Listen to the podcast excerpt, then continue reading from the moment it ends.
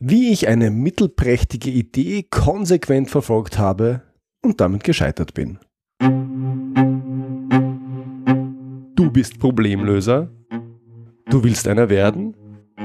Dann bist du hier genau richtig. Ich bin Georg Jocham. Willkommen zu meinem Podcast Abenteuer Problemlösen.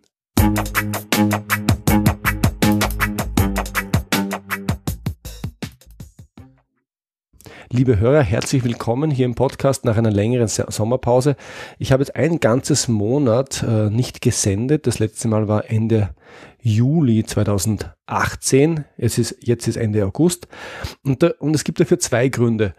Der eine Grund ist, es war ein schöner Sommer. Ich habe viel Zeit mit meinen Kindern, mit meiner Frau, mit meiner Familie am See verbracht. Der Wind war gut, ich war Kitesurfen. Ich hatte also gute Gründe, nicht zu viel zu arbeiten und hab, ich habe die Zeit sehr genossen. Das ist der eine Grund.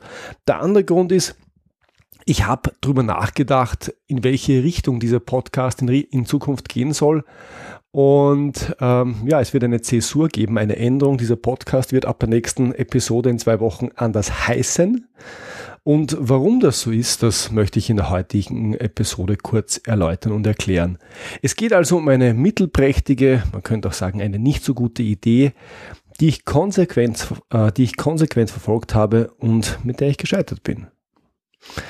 Ich beginne ganz am Anfang und das war im Herbst 2015. Im Herbst 2015 war ich noch bei einem großen österreichischen Konzern angestellt in sehr guter und sehr gut bezahlter Position, direkt beim Finanzvorstand als Projektleiter. Und ähm, gemeinsam mit einem guten Freund, der auch Projektleiter war, äh, habe ich mich immer wieder zusammengesetzt und wir haben uns überlegt, was äh, in Projekten eigentlich fehlt, was Projekte erfolgreich macht und äh, was es immer wieder schwierig macht. Und eine Beobachtung, die wir hatten, das war damals der Andreas und ich, ähm, eine Beobachtung, die wir gemacht hatten, es gab in allen Projekten, mit denen wir zu tun hatten, immer wieder zu viele Experten, Experten im Sinn von, ja gut, braucht man. Und gleichzeitig haben aber andere Fähigkeiten gefehlt. Es hat gefehlt an sozialer Kompetenz, an Menschen, die ein bisschen das Projekt zusammenhalten, die dafür sorgen, dass es auch persönlichen Ausgleich gibt, dass man nicht nur über das Projekt und über Inhalte spricht. Das war das eine.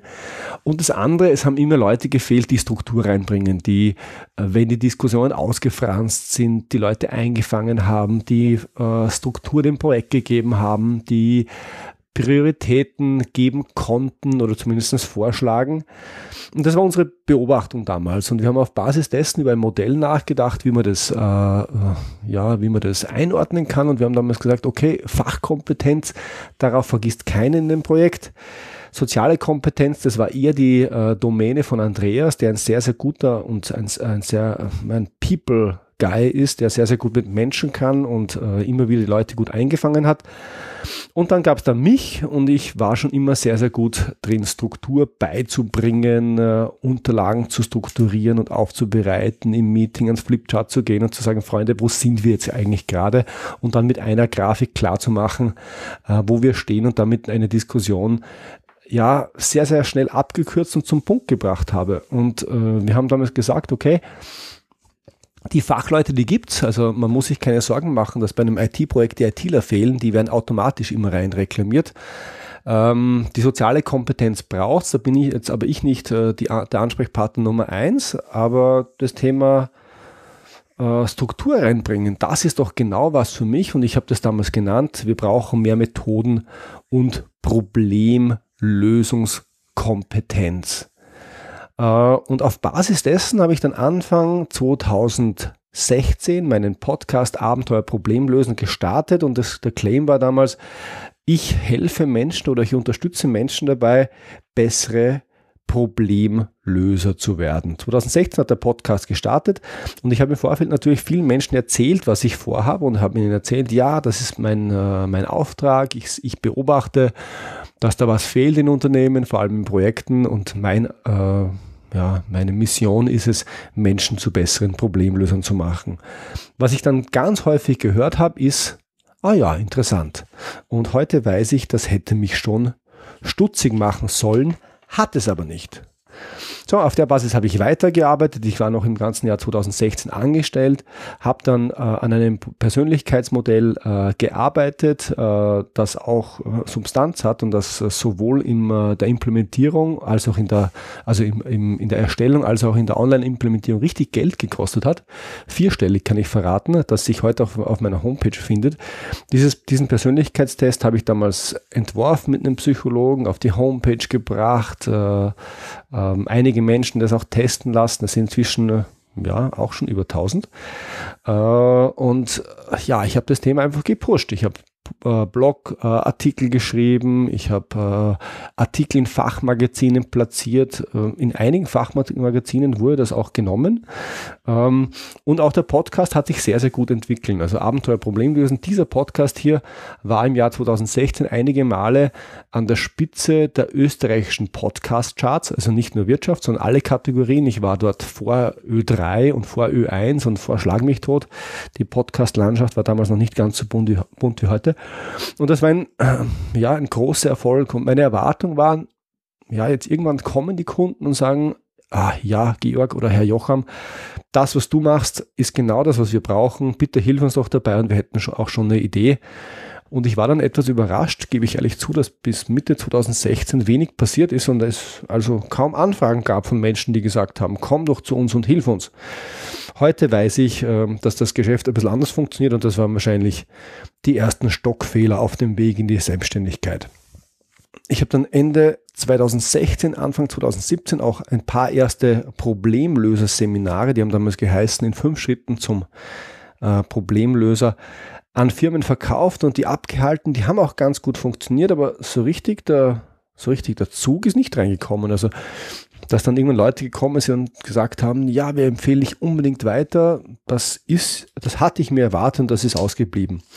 Der persönliche Höhepunkt in Richtung Problemlöser war letztlich, dass ich im September 2017 bei Gedankentanken auf große Bühne gekommen bin. Ähm, 600 Leute bei der Gedankentanken Redner nach den Ilsede. Äh, das Video dazu wurde, ich glaube, inzwischen 40 oder 50.000 Mal auf YouTube gesehen. Ich gebe es gerne in die Show Notes. Aber auch da, so richtig der, der Push ist ausgeblieben und ich hatte immer darauf gewartet, da kommt was, da kommt was, aber naja, ist nie so richtig jemand gekommen und gesagt, mach doch mich, mach meine Organisation, mach meine Leute zu Problemlösern. Das wäre das, was ich erwartet hätte. Ähm, heute weiß ich, ähm, dass es da ein paar Missverständnisse gegeben hat, ähm, die, dazu für, die dazu geführt haben, dass ich mit dieser Idee eigentlich gar nicht wirklich Geschäft machen konnte. Und diese Missverständnisse, glaube ich, sind die folgenden. Das erste ist, ich bin noch immer der festen Überzeugung, dass es eine Menge Problemlöser braucht. Ich glaube sogar, dass die allermeisten erfolgreichen Menschen auf ihre Art und Weise Problemlöser sind. Ich glaube aber gleichzeitig, dass es als ähm, Ansprache an den Kunden viel zu viel zu viel zu allgemein ist. Menschen sitzen nicht draußen rum und sagen, ach, ich bin ein schlechter Problemlöser, endlich kommt wer und ich kann bei dem lernen, wie man ein besserer Problemlöser wird.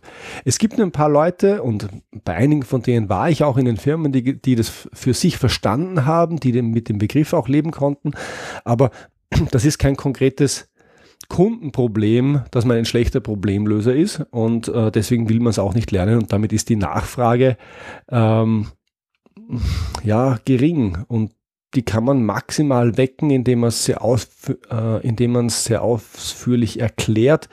Aber auch das ist kaum passiert. Das war, glaube ich, der erste Grund, warum es nicht geklappt hat.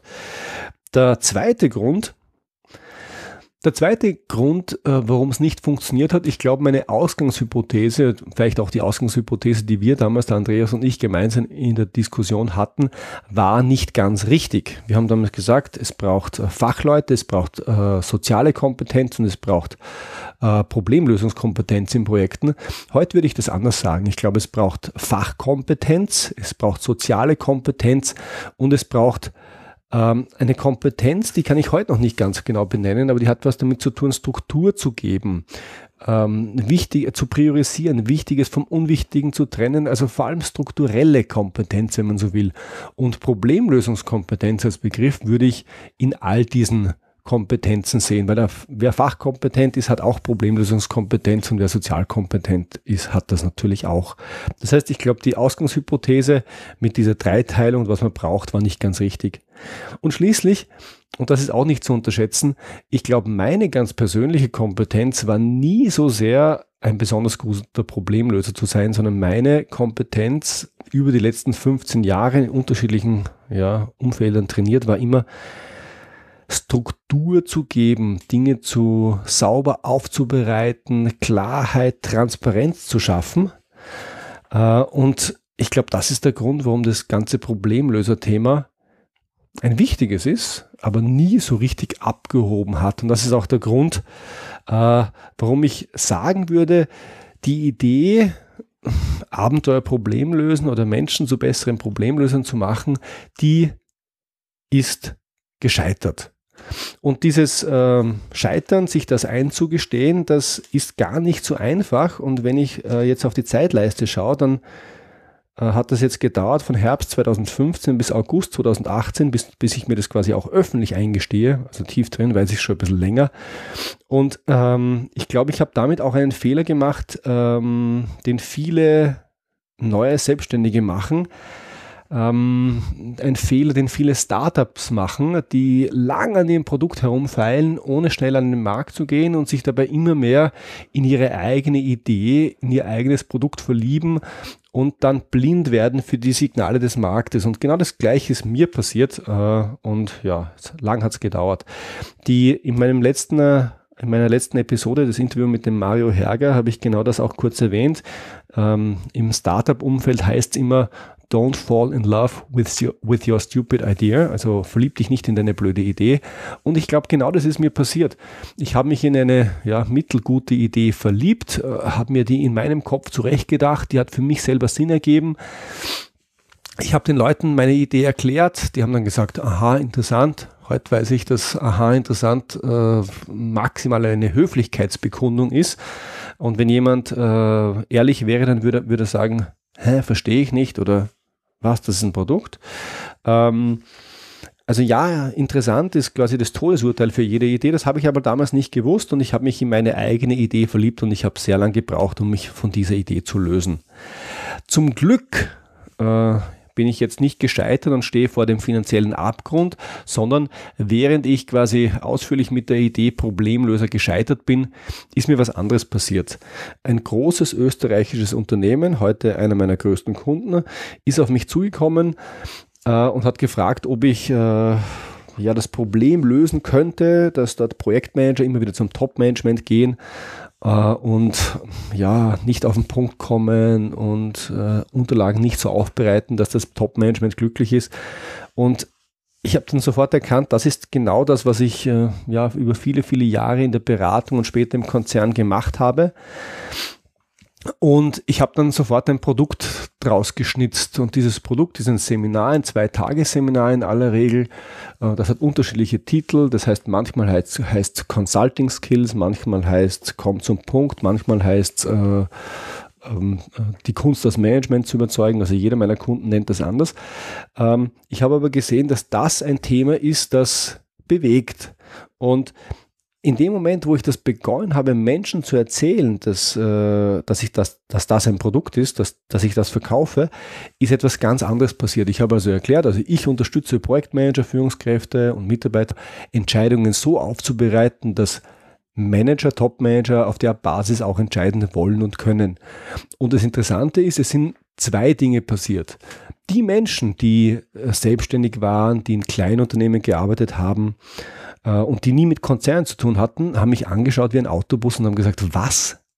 Das ist ein Produkt, das ist ein Produkt, das gibt's. Wer braucht denn sowas? Und alle diejenigen, die schon mal im Konzern gearbeitet haben, haben anders reagiert. Die haben nicht gesagt, aha, interessant, die haben gesagt, was das gibt's? Das lässt sich lösen, geil.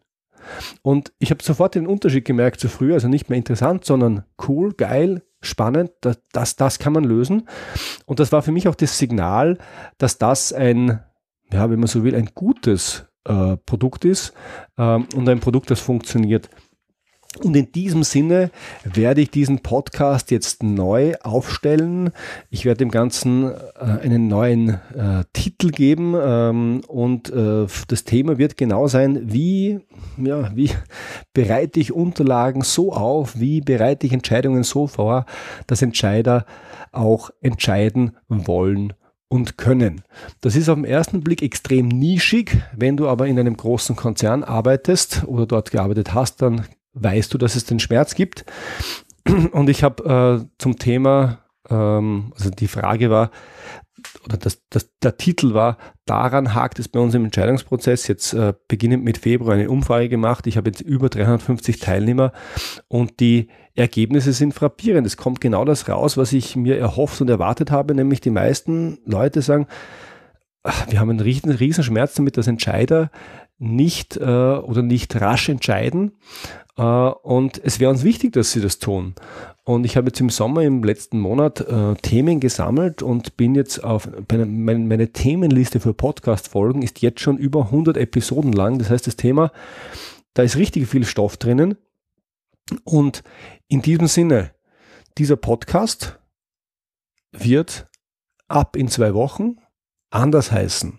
Das heißt, äh, Mitte September, Anfang Mitte September gibt es dann die erste Episode von einem Podcast, der heißt dann Endlich Entscheidungen vom Chef. Und dieser Podcast wird sich richten an Projektmanager, an Führungskräfte und an Berater. Und mich würde es natürlich sehr freuen, wenn du als Hörer des Podcasts Abenteuer Problem lösen mir auch bei diesem neuen Format gewogen bleibst. Ich werde mich, äh, also es wird weiterhin ein Problemlöser-Podcast sein. Ich äh, werde genau dieses Problem adressieren, das ich gerade beschrieben habe. Ähm, es wird aber nicht mehr Problemlösen im Allgemeinen sein, sondern es wird ein sehr spezifisches Thema sein. Ich habe im Vorfeld, ähm, äh, das habe ich über einen meiner Newsletter-Verteiler an, an, ein paar hundert Leute geschickt, habe ich, habe ich nach einem Titel gefragt, wie ich den Podcast heißen soll. Und äh, ja, vielen Dank für die vielen, vielen Inputs an der Stelle. Ähm, das Lustige ist, es ist dann doch nicht das rausgekommen, äh, was ich vorgeschlagen hätte. Äh, ich habe nämlich vor, damals vorgeschlagen, wie sage ich es meinem Chef, die Kunst, das Management zu überzeugen, die Kunst, den Chef zu überzeugen und Managemententscheidungen vorbereiten und erwirken. Es haben Stichtag heute mehr als 100 ähm, Teilnehmer teilgenommen. Der Sieger wäre gewesen, Managing Up, die Kunst, den Chef zu überzeugen. Allerdings hat mich der liebe Jörg Roos ähm, auf die Idee gebracht, das Ding doch etwas anders zu nennen. Und damit wird der Podcast jetzt heißen, endlich Entscheidungen vom Chef. Danke für die vielen Inputs. Ähm, das ist das Gemeine. Man, man fragt nach Antworten und auf Basis dieser Antworten hat man dann erst recht eine andere Idee oder ein, ein anderer hat eine andere Idee. So, und damit ist es heraus. Ich bin mit einer Idee, die ich äh, für mindestens ein Jahr oder mindestens ein Jahr lang für brillant gehalten habe, noch ein weiteres Jahr für ganz gut, bin ich gescheitert. Äh, und jetzt geht's weiter mit einer neuen Idee, die wirtschaftlich schon ganz funtioni gut funktioniert. Das heißt, ich kann momentan von Seminaren rund um das Thema schon ganz gut leben. Es wird noch besser, bin ich fest davon überzeugt. Ähm, und ab in zwei Wochen gibt's dann den Podcast Endlich Entscheidungen vom Chef. Ich freue mich auf ein Wiederhören. Bis dann. Ciao. Danke, dass du dir diese Episode angehört hast. Bei Entscheidungen in Unternehmen läuft so manches schief. Dazu mache ich gerade eine Studie. Wenn du dabei sein möchtest, dann füll doch bitte einen kurzen Fragebogen mit dem Titel Daran hakt es bei uns im Entscheidungsprozess aus. Das dauert keine zwei Minuten und hilft mir sehr. Hier der Link bit.ly-Entscheidungsprozess. Und bit.ly schreibt man bit.ly, also bit.ly-Entscheidungsprozess. Ja, und eine Auswertung der Ergebnisse bekommst du natürlich auch, aber nur, wenn du das möchtest. Wenn dir diese Episode gefallen hat, dann schreib mir bitte eine 5-Sterne-Bewertung auf iTunes, damit noch mehr Menschen auf diesen Podcast aufmerksam werden. Danke und bis zum nächsten Mal. Thank you.